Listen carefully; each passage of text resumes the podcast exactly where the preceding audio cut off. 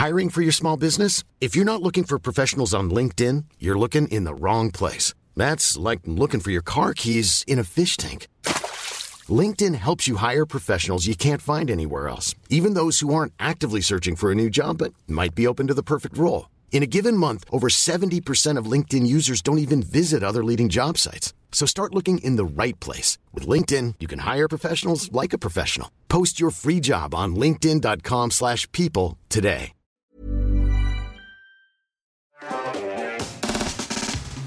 Partenariat avec Trade Republic, on a l'immense privilège de recevoir aujourd'hui Mathias, ancien trader, euh, aujourd'hui DG France et Benelux. Mais alors, je sais qu'il y a eu des nouveautés là-dessus, mais je ne sais pas si.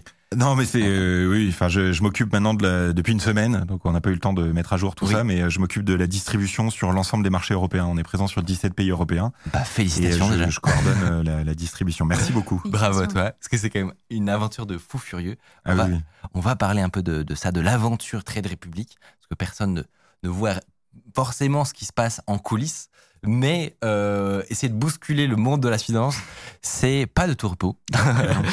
Je confirme. Et, et l'objectif, c'est justement euh, que tu puisses nous partager, toi qui as, as vu ces coulisses du monde de la finance en tant qu'ex-trader, euh, ce, que tu, ce que tu as vu. Est-ce que tu peux nous communiquer à nous, pauvres mortels qui ne connaissons pas de très près euh, la finance et, et, euh, et qui nous ont peut-être des idées parfois sur euh, comment on gagne de l'argent dans cet univers-là, comment, comment nous, on devrait gérer notre argent et aussi de manière plus générale, d'un point de vue tech, parce qu'on est des techs, Ouais, ouais, bien sûr. comment fonctionne euh, tout cet univers-là et, euh, et quels, quels sont ces archaïsmes? Parce qu'on sait qu'il y a des petites pépites euh, dans les backstage des banques, n'est-ce pas? Alors déjà, pour commencer, est-ce que tu voudrais nous raconter un peu ton passé de trader? Et qu'est-ce qui a fait que tu l'as quitté? Donc, euh, moi, j'ai euh, j'ai euh, commencé à travailler en finance euh, deux semaines avant euh, un événement qui va peut-être pas vous parler à vous, mais qui a beaucoup marqué les années 2000 dans le secteur financier, qui est la faillite euh, d'une très grosse banque américaine, pas euh, Silicon Valley Bank euh, comme on a vu il y a quelques semaines, hein, mais une très grosse qui s'appelait Lehman Brothers. Et ce qui a déclenché, Ah, mais c'était les subprimes. Exactement. 2008. Et donc j'ai commencé 15 jours avant, tu veux. Donc euh, j'ai, euh, je suis crise natif euh, euh, en finance, donc j'avais bien choisi mon secteur déjà. Tu vois. Et, et, et j'étais jeune, j'avais euh, 24 ans quand j'ai commencé. J'ai pas de, d'argent familial, je suis issu d'un milieu populaire. C'était important pour moi aussi de, de me rassurer financièrement. Et, et donc je suis allé dans ce secteur-là. Initialement j'étais diplomate à la base, donc j'ai, ça avait pas grand-chose à voir. Euh, J'ai vécu un an au Kyrgyzstan, en Asie centrale, où il n'y a pas beaucoup de tech pour le coup. Euh, j'ai essayé le service public. Euh, le service public et moi, c'était pas trop ça. Donc j'ai basculé en finance. Pour l'anecdote, j'ai rencontré un trader euh, au Nouvel An 2006 à Hong Kong, en boîte de nuit, au Dragon Eye, à Lang Kwai Fong. Il était et- 23h52. Exactement. Et j'ai découvert la finance comme ça, parce que moi, j'ai mes parents sont médecins, donc j'ai pas de voilà. Et je me suis éclaté là-dedans. Euh, les salles des marchés, c'est euh, l'un des environnements de travail dans le monde les plus stimulants, les plus exigeants. Et c'est une école euh, de, du travail, enfin de, de, de, de la méthode de travail, qui est euh, vraiment ex- exceptionnelle, quoi. Et donc j'ai fait ça, j'ai fait ça pendant euh, sept ans. Est-ce que ça, ça ressemble vraiment au loup de Wall Street? Pas du tout. Vraiment pas. Mais alors, euh, pas du tout, du tout. C'est-à-dire que il y a, il y a pas de film. Euh, alors, il y a le film sur Kerviel qui est pas si mal fait que ça, parce que j'ai, moi j'étais dans, l'équipe dans une banque qui était l'équivalent de l'équipe de Kerviel euh, à la Société Générale, donc je vois, je vois très très bien ce qu'il faisait. Et il a pu faire ce qu'il a fait aussi euh, du fait des faiblesses technologiques des grosses banques. Mm. C'est, c'est pour ça que c'est un sujet. Est-ce que tu peux expliquer justement que, sur quoi porte euh, cette histoire? Parce que Histoire Kerviel? Ouais, c'est un gros dossier quand même. Je pense que tout le monde. euh, tout- dans, les grandes lignes, parce que je pense qu'honnêtement, on a, on a peut-être plein de gens qui ne sauront pas forcément. Bah, en fait, c'est quelqu'un qui avait euh, l'autorisation euh, d'engager des sommes euh, au nom de la banque euh, sur les marchés et qui a engagé euh, 100 fois plus. Et quand tu parlais des failles, du coup, c'était quoi les failles qui permettaient de faire de telles transactions? Bah, c'est, t'as des. Faut imaginer qu'à l'époque, euh, l'immense majorité des salles des marchés du monde entier fonctionnaient sur Excel. Faut imaginer vois, que la qualité j'allais- première d'un stagiaire de salle des marchés pendant des 15 ans, c'était d'être capable de développer en VBA.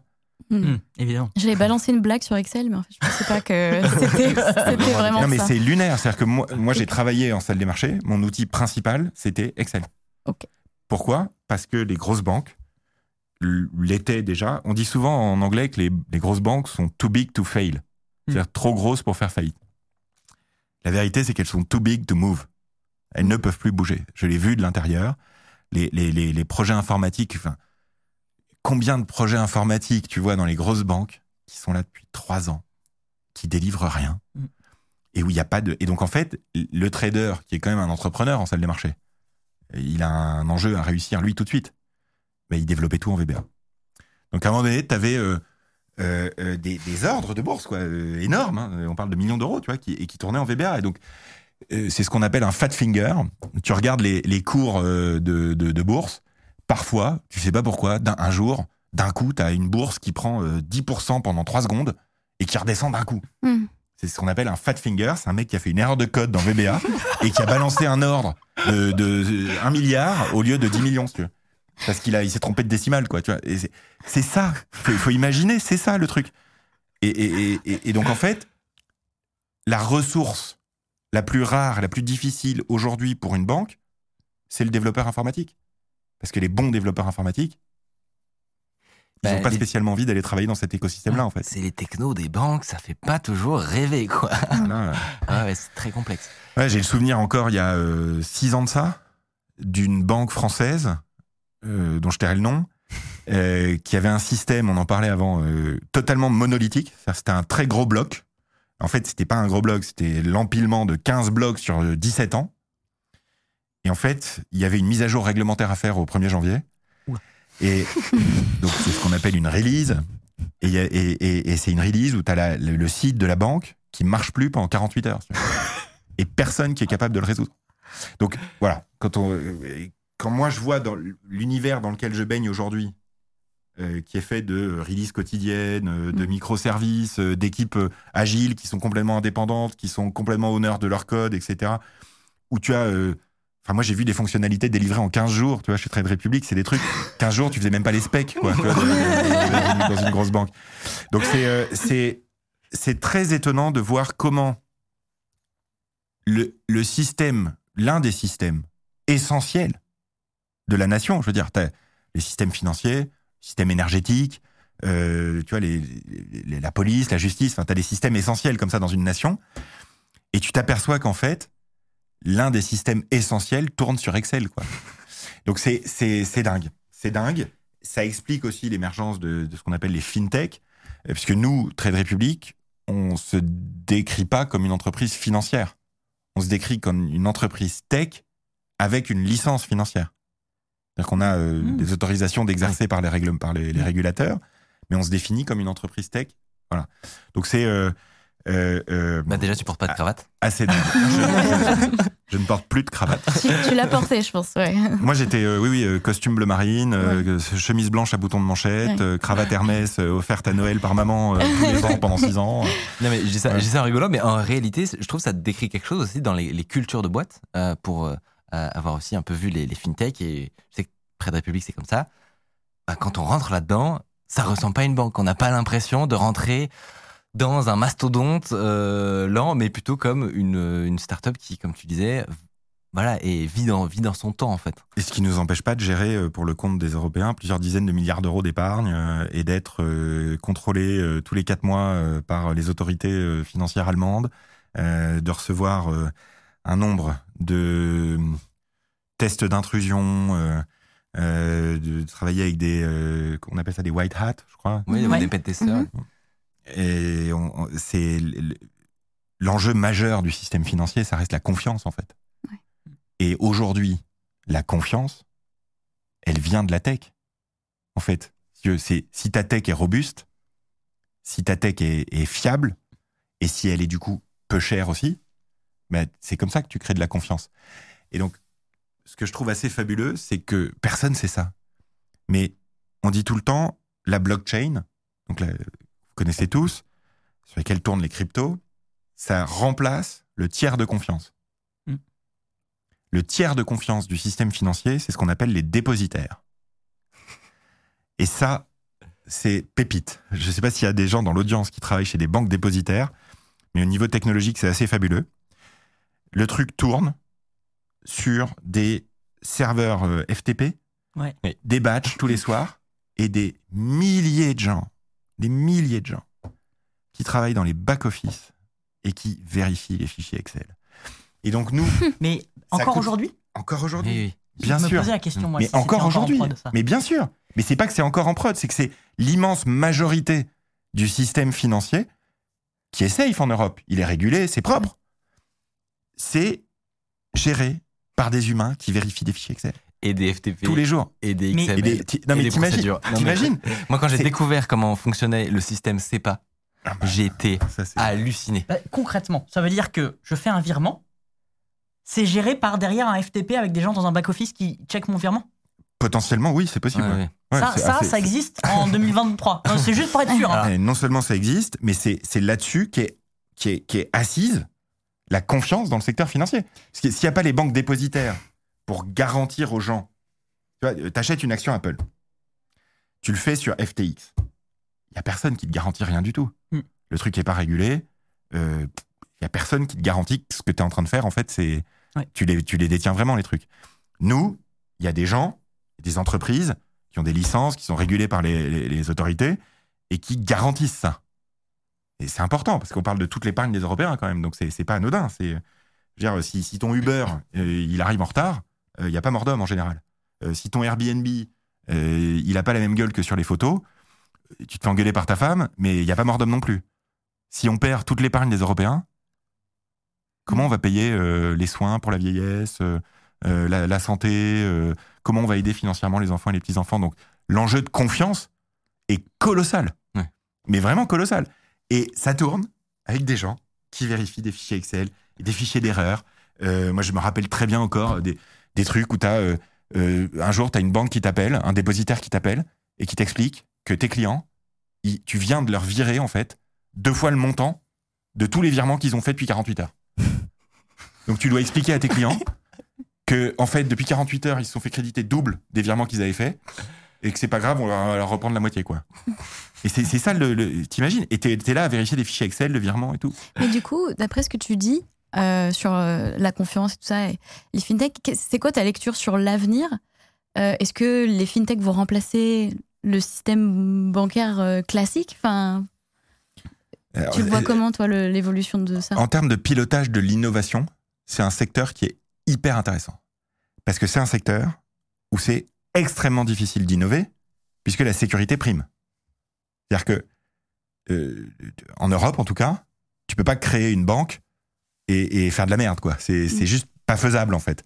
C'est-à-dire que t'essayes, mais euh, si tu fais pas correctement les choses, t'es t'es- t'es stoppé, en fait. Il y a, a quelqu'un qui vient du ministère des Finances ou de- du régulateur ou de la Banque de France, quoi, qui vient chez toi, dans ton bureau, et qui t'arrête euh, ph- physiquement, qui t'empêche de continuer de travailler, si tu veux. Donc, tu peux pas faire n'importe quoi. Et l'immense majorité des fintechs ont échoué.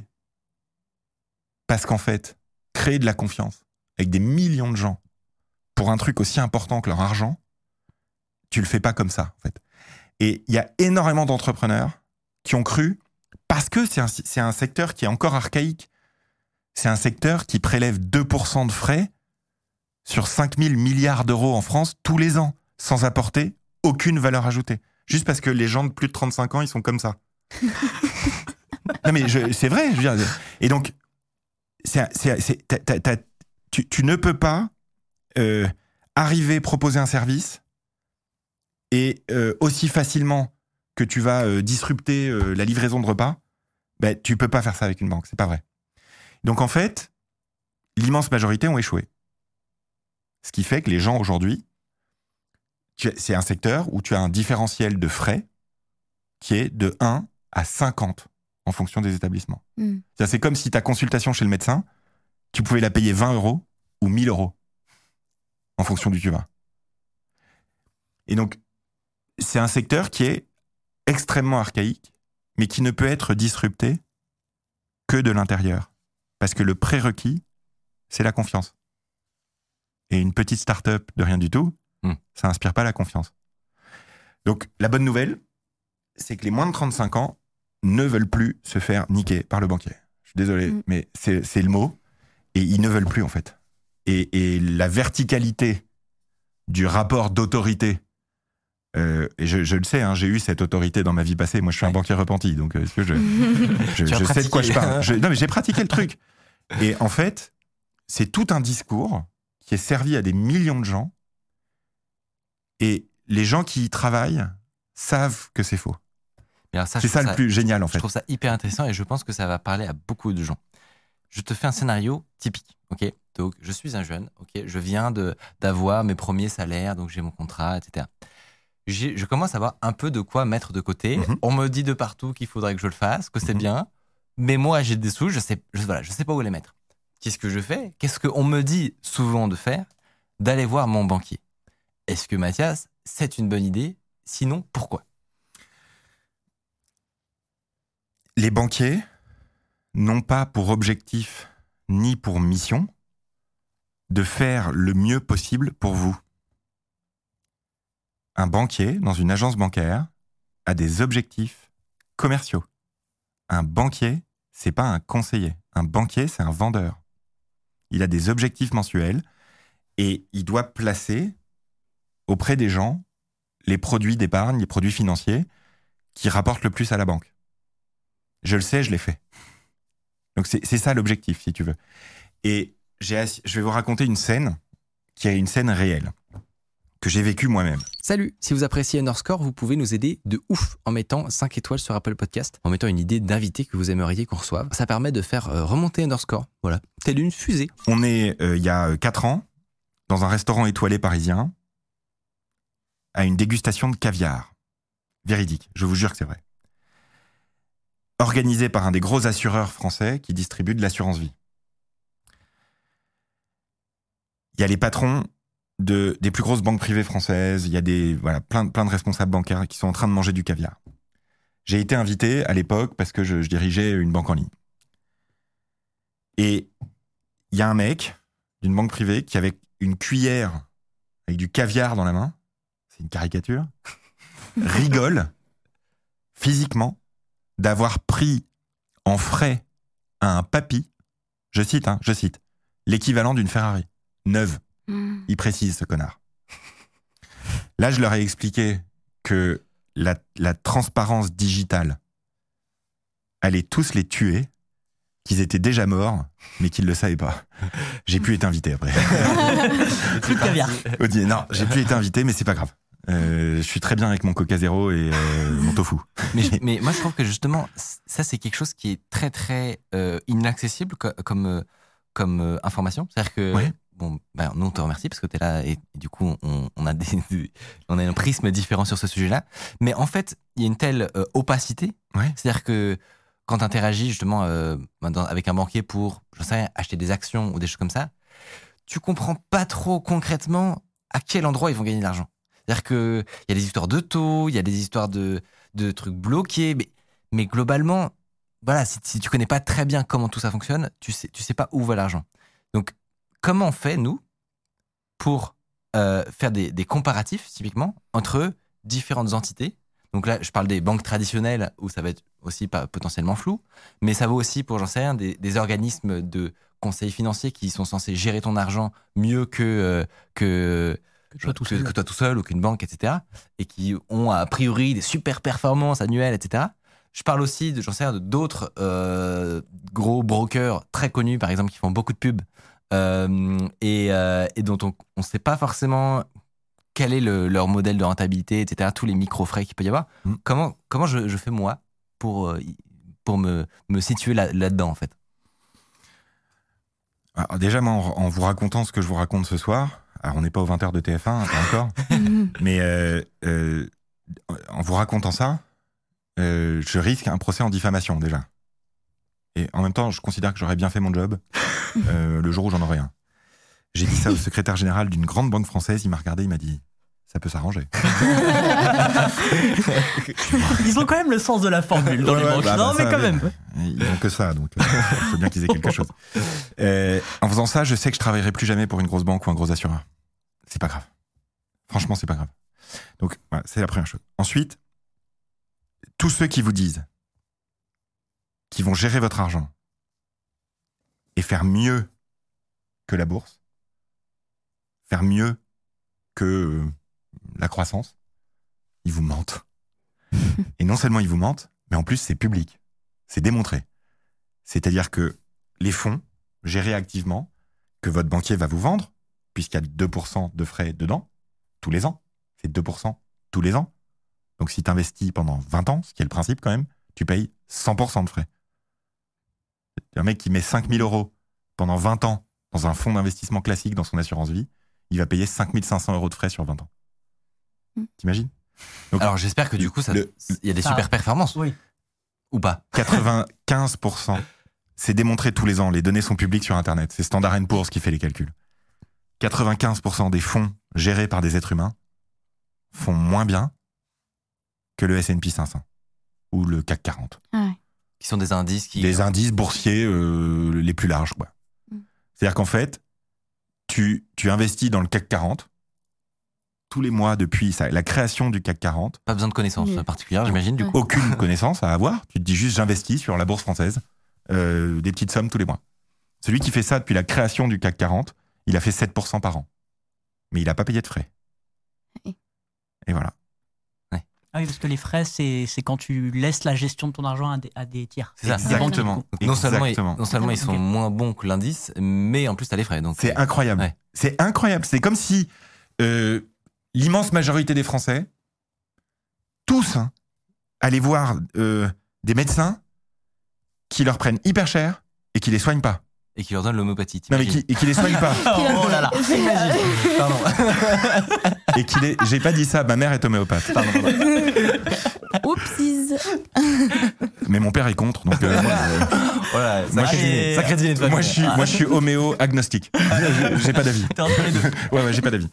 Euh, J'aime Apple et Samsung. euh, et, et donc, euh, euh, c'est c'est vraiment ça, quoi. C'est comme si tous les gens, tous les Français, tous les ans, ils payaient une consultation chez le médecin pour rien.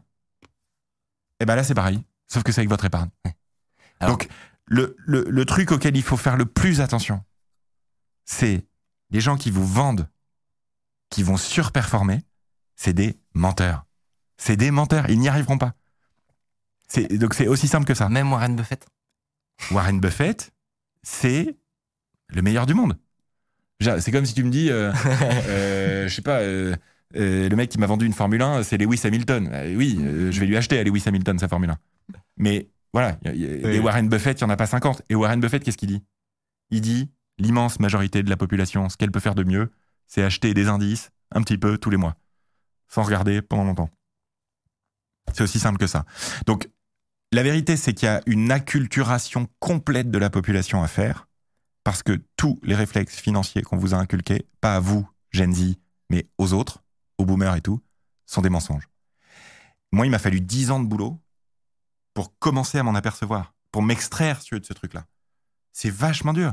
C'est vachement dur. Les mecs qui bossent, il- s'il y a des gens qui bossent dans ce secteur financier qui nous écoutent, le plus dingue, c'est que quand tu leur dis aux gestionnaires de fonds, ils te disent bah, Je sais, moi j'achète des ETF. Hmm. T'imagines?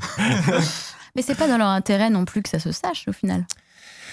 L'immense problème, c'est que la population de plus de 35 ans ne veut pas le voir. C'est-à-dire que c'est pas que c'est pas que c'est un secret, c'est que la population ne veut pas le voir.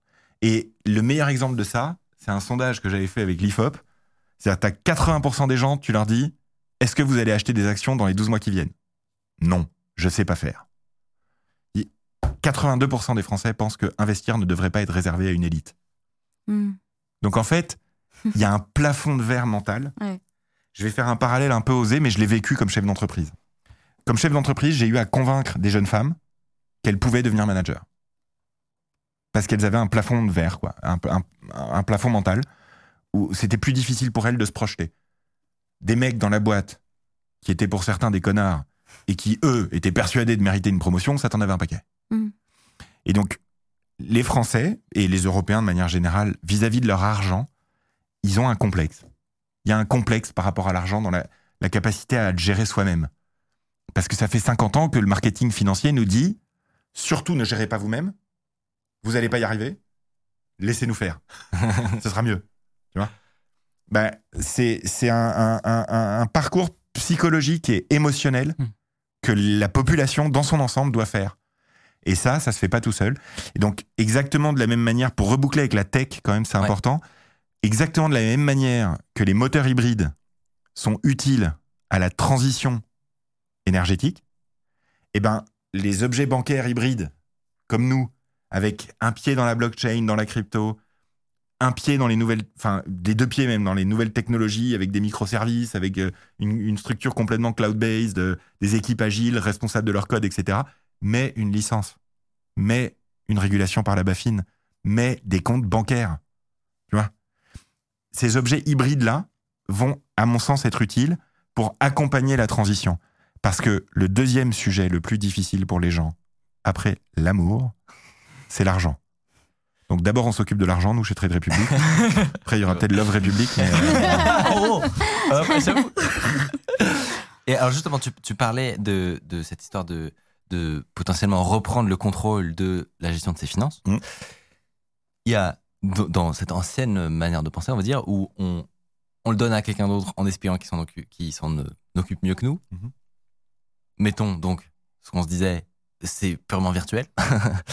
Euh, mais pour autant, ça, ça avait entre guillemets un avantage, c'est que on n'avait pas le poids mental de Mm. d'avoir la responsabilité de ses finances. Et c'est bête, mais j'imagine que ben d'un coup, quand quand c'est toi qui euh, appuie sur le bouton acheter ou vendre sur des objets euh, financiers, euh, et ben ça fait peur. Tu te dis, euh, enfin voilà, moi j'ai envie de dormir tranquille. J'ai pas envie de chaque jour me demander si je devrais acheter, vendre, acheter, vendre. Euh, Je suis pas trader.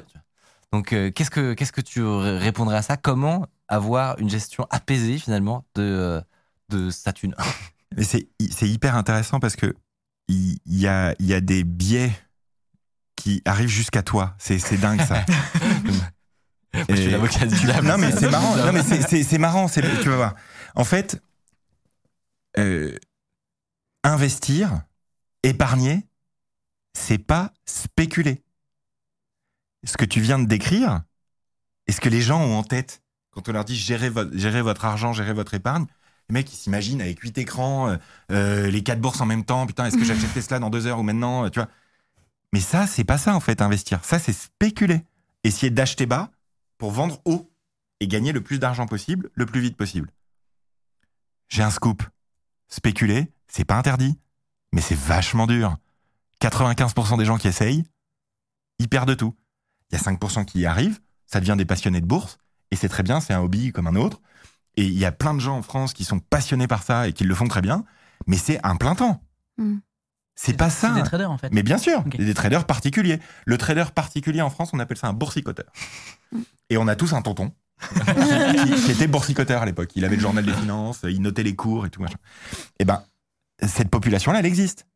Mais ceux qui vous disent que tout le monde va- peut, peut faire ça et y arriver, c'est des menteurs. Parce que 95% des gens qui essayent de faire du trading spéculatif, au début, ils perdent. C'est normal, c'est vachement dur.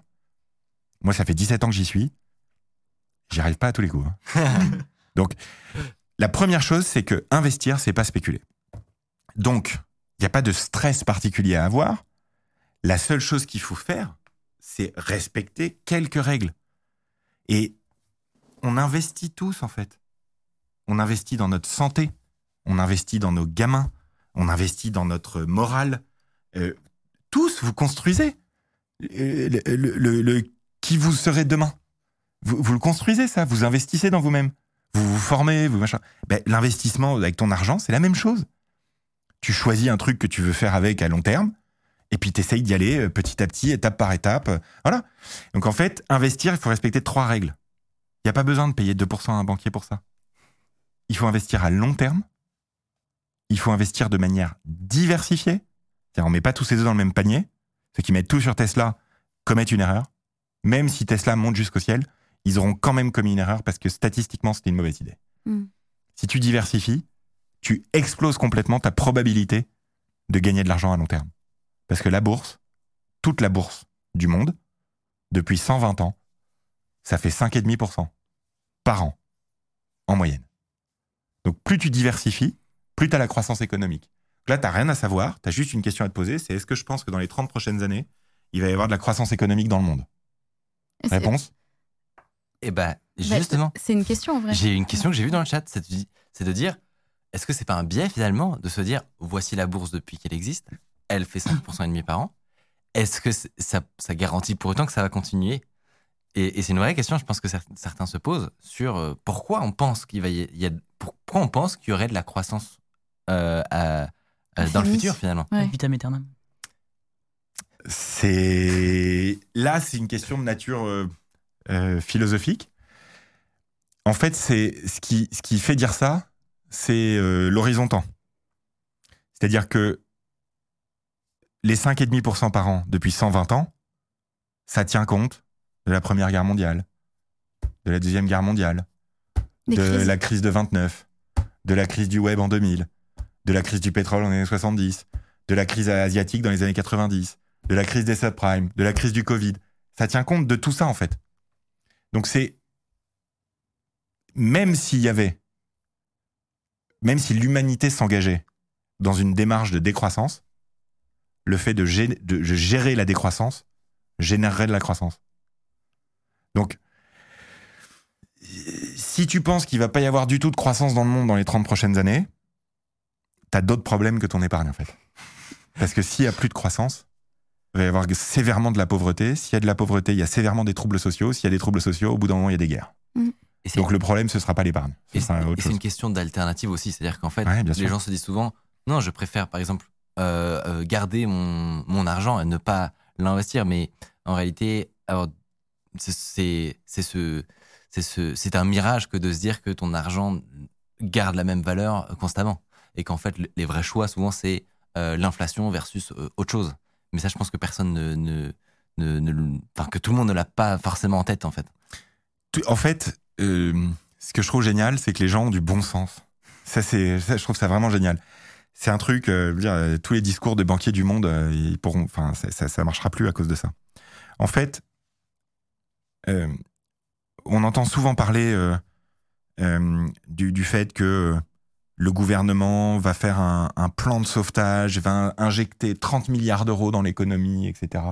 Que la Banque Centrale Européenne lance un plan de relance euh, avec des dizaines de milliards d'euros qui arrivent, etc. L'année dernière, en un an, dans un seul pays européen, qui est la France, les particuliers ont jeté à la poubelle, tu vois, comme ça, là, 45 milliards d'euros. 45 milliards d'euros. Parce que l'argent, sur les comptes, il dort pas. Il meurt. Il y a l'inflation en face. Donc, tu as la certitude de perdre de l'argent. Et c'est à cause de ce plafond de verre mental du je sais pas faire, ce qui est faux. Tu as trois règles à respecter, pas 50, donc tu sais faire en fait. C'est quoi la troisième? Parce que Ouais. je crois que tu l'as zappé. La, la troisième, c'est le, le- c'est vraiment l'arme secrète pour le coup de l'investisseur à long terme. Mais si, si t'as pas ça, c'est, c'est, c'est, enfin bref, tu, tu m'as fait, tu m'as fait perdre le fil de ma pensée. Pardon, pardon, pardon. Non, non, non, c'est moi, c'est moi. Mais Ah, c'est- on parlait des, j'étais des- milliards qui ont été perdus euh, Oui. par, par tous les Français. Moi, ça me fait, ça me fait, ça me fait mal au cœur pour être poli, parce que 45 milliards d'euros, je sais pas pour vous, mais moi, je suis pas persuadé qu'on puisse se le permettre en fait, Hmm. collectivement. Et donc, le bon sens des gens, ça fait qu'ils comprennent petit à petit. Donc ça, ça va changer. La troisième règle, on investit de manière long terme.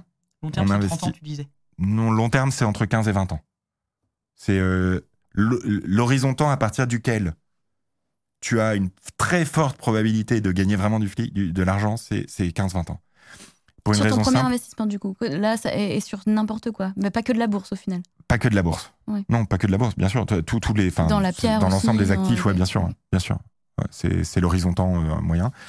La troisième règle, c'est de jamais tout mettre d'un coup. Et ça, c'est pas du tout connu. C'est pas connu en France en tout cas, parce que tout le monde le fait sur son li- livret A. Le premier acte d'épargne des gens, en général, c'est d'automatiser 30 euros par mois, 50 euros par mois vers son livret A. C'est ça. je- Oui. Probablement vous l'avez fait. Mm. Eh ben, Parce qu'on est des mauvais élèves. il y a un truc que personne n'a jamais dit aux gens, parce qu'il n'y avait pas d'intérêt pour les banques à vendre ça, c'est que c'est possible de faire la même chose avec la bourse, en fait. Et c'est même recommandé, parce que exactement comme mon exemple de Tesla tout à l'heure, où j'achète moi un petit peu toutes les semaines du Tesla, bah, la bourse, si tu achètes un petit peu tous les mois, tu lisses complètement la performance à long terme. Et ça, personne ne vous l'a jamais dit. Mais ce que tu es en train de dire, c'est que du coup, c'est mieux de faire ça Ouais. que de le mettre sur un livret A. Le livret A, tu es sûr de perdre de l'argent, puisque le livret A, il te rapporte 3%, Mais c'est moins que mais l'inflation. c'est beaucoup moins que l'inflation. Donc le livret A, tu es sûr de perdre de l'argent. La seule uti- utilité du livret A, c'est pour laisser dessus 2 à 3 mois de revenus, comme épargne qu'on appelle de précaution, épargne d'urgence.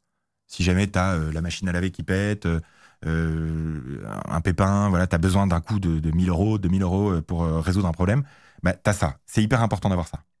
Mais c'est tout.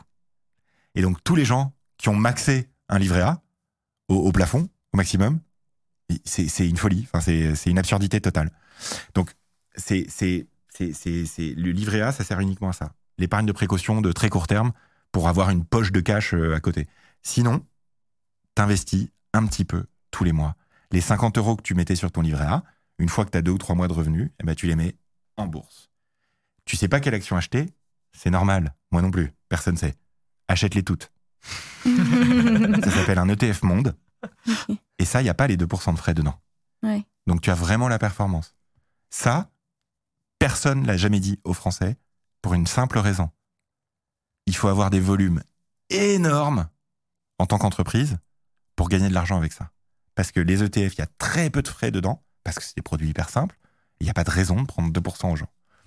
Et donc, personne n'a cru qu'on pouvait gagner de l'argent avec ça. Et euh, moi, il y a, il y a 4 ans, je pensais pas non plus. Et on, on, on- on l'a fait. Donc, euh, c'est que c'est possible. Et c'est bien, parce que ça met à disposition des gens un, un système pour investir et épargner qui améliore leur rendement net à long terme. Hmm. C'est-à-dire Alors, que Trade, Ouais, c'est ça. Trade arrive à faire euh, de l'argent euh, avec des ETF. Bah, juste, Ouais, bien sûr. ouais. Ah ouais, moi, ce que je voulais préciser, justement, c'était comment vous, vous gagnez de l'argent. Alors, si, tu me dis si je dis des bêtises, mais c'est 1 euro de frais sur une transaction, Mhm. mais sur des, un plan d'investissement programmé, c'est zéro. Et avec ça, sur le volume, je sais pas comment, mais vous vous en sortez, en fait. Alors, How C'est- the fuck? c'est- I c'est- don't know. Pour l'anecdote, euh, moi j'ai démissionné de deux boîtes financières ces dix dernières années pour des raisons éthiques. Et quand Trade Republic m'a appelé, c'était une boîte allemande il y a, il y a- il y a trois ans, il m'appelle pour lancer à l'international. Et euh, donc pour lancer en France. Je suis été consultant pour eux pendant trois mois. Parce que avant de signer un CDI, parce que quand tu es DG, tu tu- tu- tu t'exposes euh, personnellement. Quoi. Genre, moi je suis sur les réseaux sociaux. euh, euh, chacun peut me trouver. Enfin, c'est, c'est quand même un engagement euh, de, de- de- d'image qui est plus fort que si tu es développeur dans une équipe agile, quoi, euh, caché, tu vois, Ouais. dans, dans le truc. Donc, je voulais être sûr. Donc, j'ai creusé tous les contrats avec les gros fournisseurs. J'ai creusé le business model. Je suis allé voir les partenaires. Je suis allé... et, j'ai, et j'ai signé parce que j'ai rien trouvé. J'ai juste rien trouvé. tu m'as même dit que tu avais demandé quel était le, comment on dit, SLA, le, Le uptime uptime. de la plateforme. Ouais, ouais. Et j'ai demandé à le voir. ouais. bah oui, c'est l'enjeu majeur. hein. Parce que nous, euh, alors, euh, SpaceX peut planter une fusée. Ouais. Nous, on peut pas euh, planter l'épargne des gens. C'est pas possible. Ouais. Donc, c'est, très particulier comme industrie, hein, parce que c'est une industrie où t'as pas le droit à l'erreur. Tu.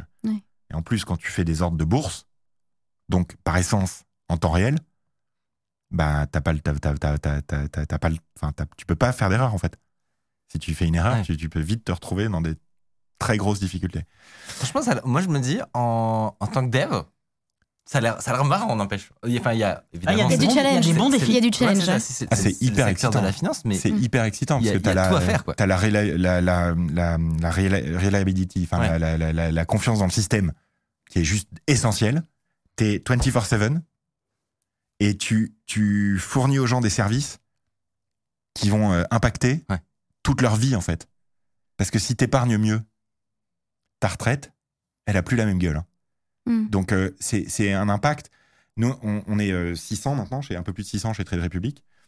Euh, J'en profite pour dire qu'on recrute euh, massivement des développeurs. Donc s'il y en a dans l'audience, euh, traderepublic.fr. Mais des bons, du coup. Ah bah là, oui. Et des, et des Français. ah oui, on recrute, bien sûr. ouais. Et, et c'est quoi comme, euh, pour le dire, c'est quoi comme techno euh, À quoi on s'attend euh, La en postulant technique. Ouais, c'est ça. Alors, euh, T'as révisé avant. Donc euh, moi, en tant que grand développeur informatique, euh, je peux vous dire que non, mais en fait, ce que j'ai vu moi surtout, l'immense différence, c'est euh, cette notion de microservice. C'est-à-dire, moi, j'ai été habitué à travailler dans des boîtes qui avaient des systèmes monolithiques et où, quand tu bougeais un truc, il fallait avertir 15 personnes. Enfin, c'était, Mm. il y avait des interdépendances dans tous les sens et les mecs passaient plus de temps à anticiper les interdépendances qu'à développer, en fait. Mm. Ah, c'est le quotidien de beaucoup de développeurs. hein. Ah oui. c'est un truc de fou. Tu- les, les mecs anticipent. Et, et là, euh, je suis arrivé dans une boîte où tu as plus d'une dizaine de petites équipes, en fait, qui sont totalement honneurs de leur euh, code et de leur périmètre, ce qu'on a de- des microservices, hein, Ouais. Et qui interagissent entre eux, mais à une vitesse où moi, je, je, je- j'indiquais euh, aux équipes produits euh, qu'il fallait faire tel ou tel truc. En arrivant, j'espérais avoir un retour euh, six mois plus tard, tu vois. Et 15 jours après, je recevais un, un Slack. Euh, tu peux tester, s'il te plaît, c'est en prod. ah bon? Donc c'est voilà, c'est Ouais. ça. Et, et donc nous, c'est avant, tout une application mobile, hein, Trade Republic. Donc c'est euh, c'est euh, comment on disait euh, Kotlin, euh, Co- Apple Kotlin natif. et, et du natif, c'est ça. Ouais, sur- ouais, ouais. Et puis on est, euh, euh, ce qui est génial quand tu as une boîte euh, qui est récente, parce que Trade Republic, faut oublier que son premier client c'était en février 2019. Alors depuis, on a levé un milliard de En capital au global. En France, on est là depuis deux ans uniquement. Ok. Euh, Oui, c'est vrai qu'on réalise pas, mais mais moi, Pour moi, je vous êtes- c'était quand même un peu plus vieux en Allemagne. vous faites partie Non. des plantes. Mais en Le fait- premier client C'est de Trade 2019, Republic, Ouais. c'est janvier 2019 en C'est Allemagne. De lancer un Ouais. broker euh, si tardivement, entre guillemets. Ouais, ouais, non mais. Et, Il- c'est et grand aujourd'hui, on est, aujourd'hui, on est la première plateforme d'épargne en Europe. Donc c'est euh, La première ouais, C'est ouais. vrai Ouais, ouais. Ah ouais Non, je savais pas. Et oui. Et euh, on communique, en fait, euh, je vais vous dire un petit secret. On communique très peu sur nos résultats, sur nos chiffres.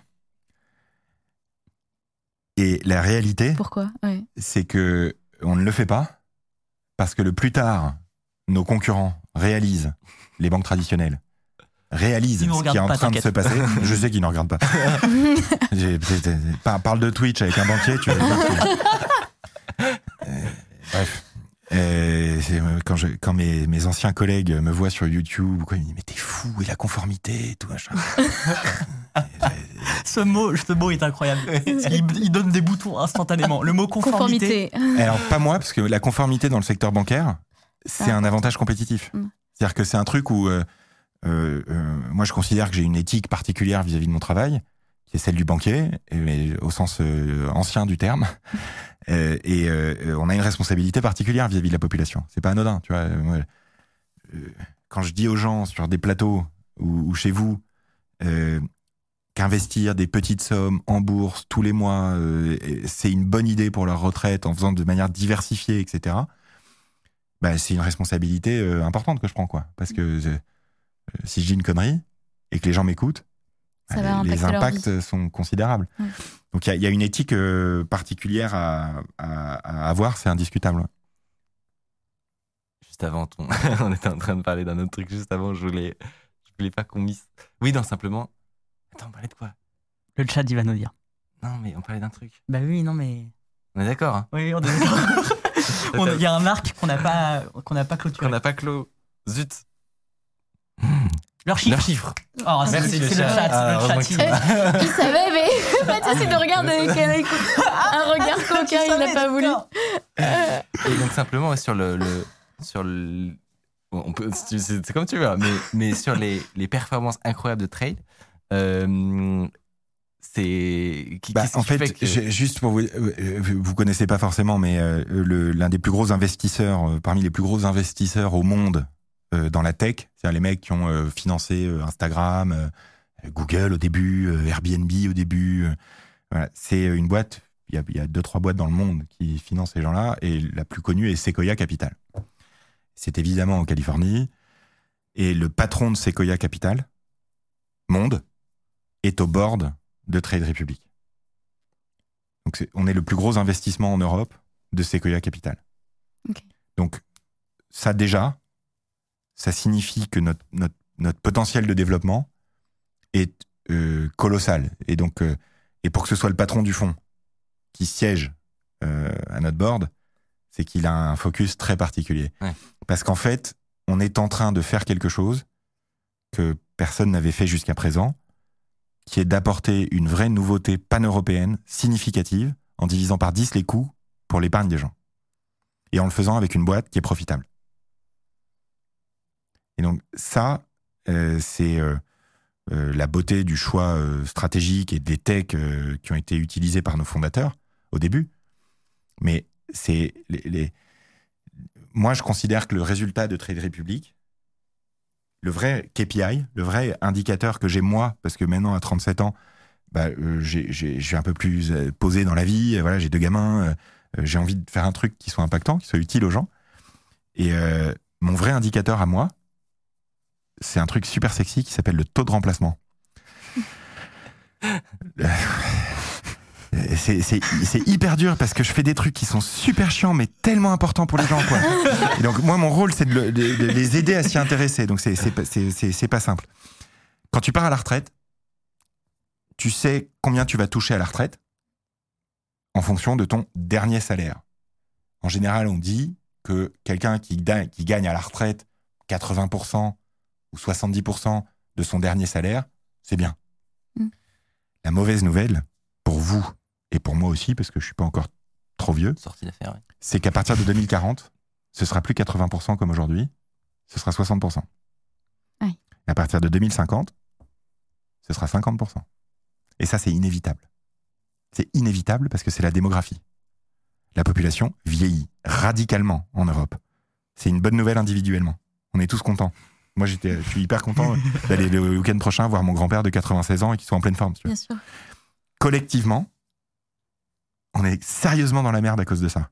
Donc les gens disent c'est un challenge. Non, non, on est sérieusement dans la merde parce que les grands-parents de demain, s'ils font rien pour eux-mêmes, ils pourront plus financer en fait leurs enfants et leurs petits-enfants. Mm. Et ça, c'est au cœur du pacte social euh, européen, quoi. Le fait que les grands-parents aident, tu vois. Ça aurait pu marcher s'il y avait de la croissance, mais. Mon indicateur à moi, non, ça, aurait Ouais, de, de- ouais, de croissance démographique. ça, ça pourrait marcher aussi si les banques n'avaient pas prélevé 2% par an sur l'épargne des gens depuis 50 ans. Ouais. Parce que fais le calcul, 2% de 5 000 milliards d'euros tous les ans. Hmm. C'est pas une industrie, c'est le casse du siècle. Dire, on, on nous, on nous rebat les oreilles avec les arnaques des influenceurs. Putain, alors ça, ça me rend dingue. Oui, il y a des arnaqueurs sur Internet. Ouh. Oui, les gens s'intéressent massivement à leur épargne, donc les arnaqueurs, ils viennent là-dessus. Ouh. C'est les mêmes gars qui avant faisaient euh, des panneaux solaires, qui ont fait pendant deux ans le compte personnel de formation, euh, et, c'est leur père qui faisait des arnaques sur le Minitel, si tu veux. Donc des arnaqueurs, il y en a toujours. Les influenceurs, les créateurs de contenu comme vous, vous faites la pédagogie que l'État ne fait pas. Donc ça, Mhm. c'est le premier truc. C'est hyper important de défendre ça. Et on nous dit rien sur le fait qu'il y a des gens qui perdent notre argent et qu'on les paye 2% de 5 000 milliards d'euros tous les ans pour ça. Mhm. C'est le plus gros scam du siècle, c'est la gestion financière. Et ce sera une belle phrase. Moi, j'aimerais juste terminer. On va passer à la partie science. Il est déjà 20h13. On ne voit pas le temps passer, c'est hyper intéressant. Euh, Est-ce que, en, en conclusion, tu voudrais nous partager, toi, le meilleur souvenir que tu as? Parce que as vécu, vous avez vécu des trucs de fou, comme tu le disais. Euh, je pense qu'il n'y a pas beaucoup de boîtes où tu dois avoir autant d'adrénaline que chez Trade sur les dernières années. Mhm. Euh, c'est quoi le moment qui t'a le plus marqué, toi, euh, quand tu y étais? Et, euh, et dont tu te souviendras longtemps Alors c'est euh, euh, depuis que je suis porte-parole pour Trade Republic et que je m'exprime dans les médias, j'ai pris la décision euh, d'être authentique. C'est pas toujours facile parce qu'il y a des choses qu'une entreprise peut pas toujours dire facilement. Le moment qui m'a le plus marqué, moi, depuis deux ans, il y en a eu deux. Et le premier, c'est, euh, j'espère que je pense pas qu'il écoute cette émission. Le premier, c'est quand le fondateur de Trade Republic a présenté ses excuses aux 600 personnes de la boîte. Parce que je pensais pas que c'était possible. Qu'un mec qui a réussi ce qu'il a réussi, et il en est responsable personnellement. C'est ses décisions à lui, quoi, vraiment, qui ont, créé Trade Republic. Et qui nous amènent tous euh, avec lui, en plus, quoi. On est 600 maintenant, tu vois, euh, puis on est tous actionnaires de la boîte. On est Trade tu vois, on n'est pas de Trade Dictature, donc euh, c'est, euh, on, est, on est tous actionnaires de la boîte. Que ce gars-là soit capable, et- et tout seul sur scène, devant 600 personnes dans un théâtre, de présenter ses excuses. Putain, j'ai trouvé ça. euh, Ça, c'est un entrepreneur, quoi. Mm. Le mec, il, il se scale avec sa boîte, lui-même. Et, et ça, moi, je suis, je suis passionné par les problématiques de leadership, de management, de, de comment on peut inspirer les autres. Et voilà, c'est c'est des choses qui m'intéressent beaucoup. Putain, de voir ça. Je dis, là, je peux te dire que les 600 derrière. Pourtant, ça faisait trois mois. dalle. que- et il y avait, il y avait une raison qui s'excuse. hein. Ouais. Et de, les 600 derrière. T'imagines, on est prêt à le suivre, c'est euh, Braveheart, quoi, tu vois. On est prêt à y aller en criant liberté, euh, tu vois. euh, donc ça, c'est le premier truc. Et le deuxième truc, ça c'est plus personnel, c'est euh, le régulateur français s'appelle l'autorité des marchés financiers. C'est donc une institution avec des gens qui ont euh, fait des grandes études à l'ENA, etc. Et tous les ans, l'autorité des marchés financiers organise une journée de conférence. C'est ultra chiant. Et tu as en général le ministre de l'économie qui fait le discours d'introduction, le président ou la présidente de l'AMF qui fait un discours sur le. Et en novembre dernier, ils m'ont demandé d'être speaker aux entretiens annuels de l'autorité des marchés financiers. J'étais avec euh, la CEO euh, d'Euronext Paris, le secrétaire général de l'autorité des marchés financiers et euh, le directeur de l'ESMA, qui est le ré- régulateur européen, sur scène avec eux. Eh ben, j'ai pas mis de cravate. et à la fin, le secrétaire général de l'AMF m'a. Alors que pourtant, ce que, ce que je fais avec Trade Republic à l'industrie financière française, c'est pas terrible. hein. Mm. Les mecs, ils sont pas très contents. hein, tu vois. Et le mec m'a dit Monsieur Bacchino, je crois que l'AMF devrait vous recruter pour devenir son influenceur. Oh. Ouais, J'étais vachement fier. voilà, c'est les deux moments qui m'ont beaucoup, beaucoup marqué. Trop cool. Merci beaucoup Mathias pour, euh, pour euh, tout- toutes ces informations. Merci Honnêtement, on a eu. C'est une, Ces histoires. c'est ça, ces histoires. C'est une masterclass de, de 1h15. Non, c'est Euh, pas vrai, on a, on a Non, commencé. non, non, on a commencé un peu tard, heureusement. heureusement. Tu exagères. Euh, non, je dis ça parce que, honnêtement, on, nous, on a un format sur Underscore où c'est exprès, on n'a pas de, de, de timing, on n'a pas de timer, etc. Et donc, c'est à l'appréciation. En général, au bout de 20 minutes, on commence à, à décliner, etc. Euh, ce n'était pas le cas, clairement. Et, et je, vois beaucoup de, je vois beaucoup de gens qui ont été passionnés, qui te demandent merci. Qui te disent merci. Euh, le chat demande, on me dit à l'oreillette, le chat demande dans quel pays euh, Trade Republic est disponible en Europe 17 pays européens Mm. de la zone euro. Très bien. Et sinon, vous avez Google aussi. euh, Vous pouvez faire un petit. Oui, faites un effort. hein. Oui, oui, y a- ça, non, non, on, est, on est dans 17 pays européens. Il faut être résident fiscal d'un de ces 17 pays euh, et tu peux euh, utiliser les services de Trade Republic. On n'est pas euh, présent partout dans le monde parce que l'une des responsabilités des, des banquiers comme nous, des plateformes, c'est de vérifier les flux financiers pour éviter le financement du terrorisme, Mhm. la lutte euh, contre le blanchiment de trafic de drogue, euh, tous ces trucs-là. Et donc c'est pour ça que euh, on n'est pas ouvert au monde entier euh, parce que on a des obligations et, et on veut les respecter. Et donc on le fait petit à petit, pays par pays. Ça roule. Euh, et d'ailleurs, tu, tu nous parlais un petit peu tout à l'heure euh, qu'il y a plein de projets euh, de développement, de potentiellement comment, dans le futur, avec de l'IA, etc., on pourrait améliorer ce genre de truc. Mhm. Euh, donc voilà, si ça vous intéresse, ce genre de, techno, eh ben, potentiellement, vous pourriez faire ça.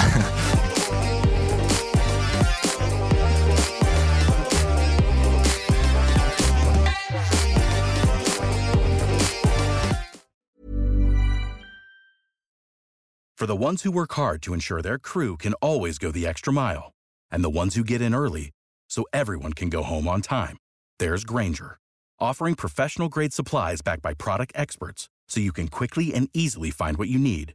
Plus, you can count on access to a committed team ready to go the extra mile for you. Call, clickgranger.com, or just stop by. Granger, for the ones who get it done.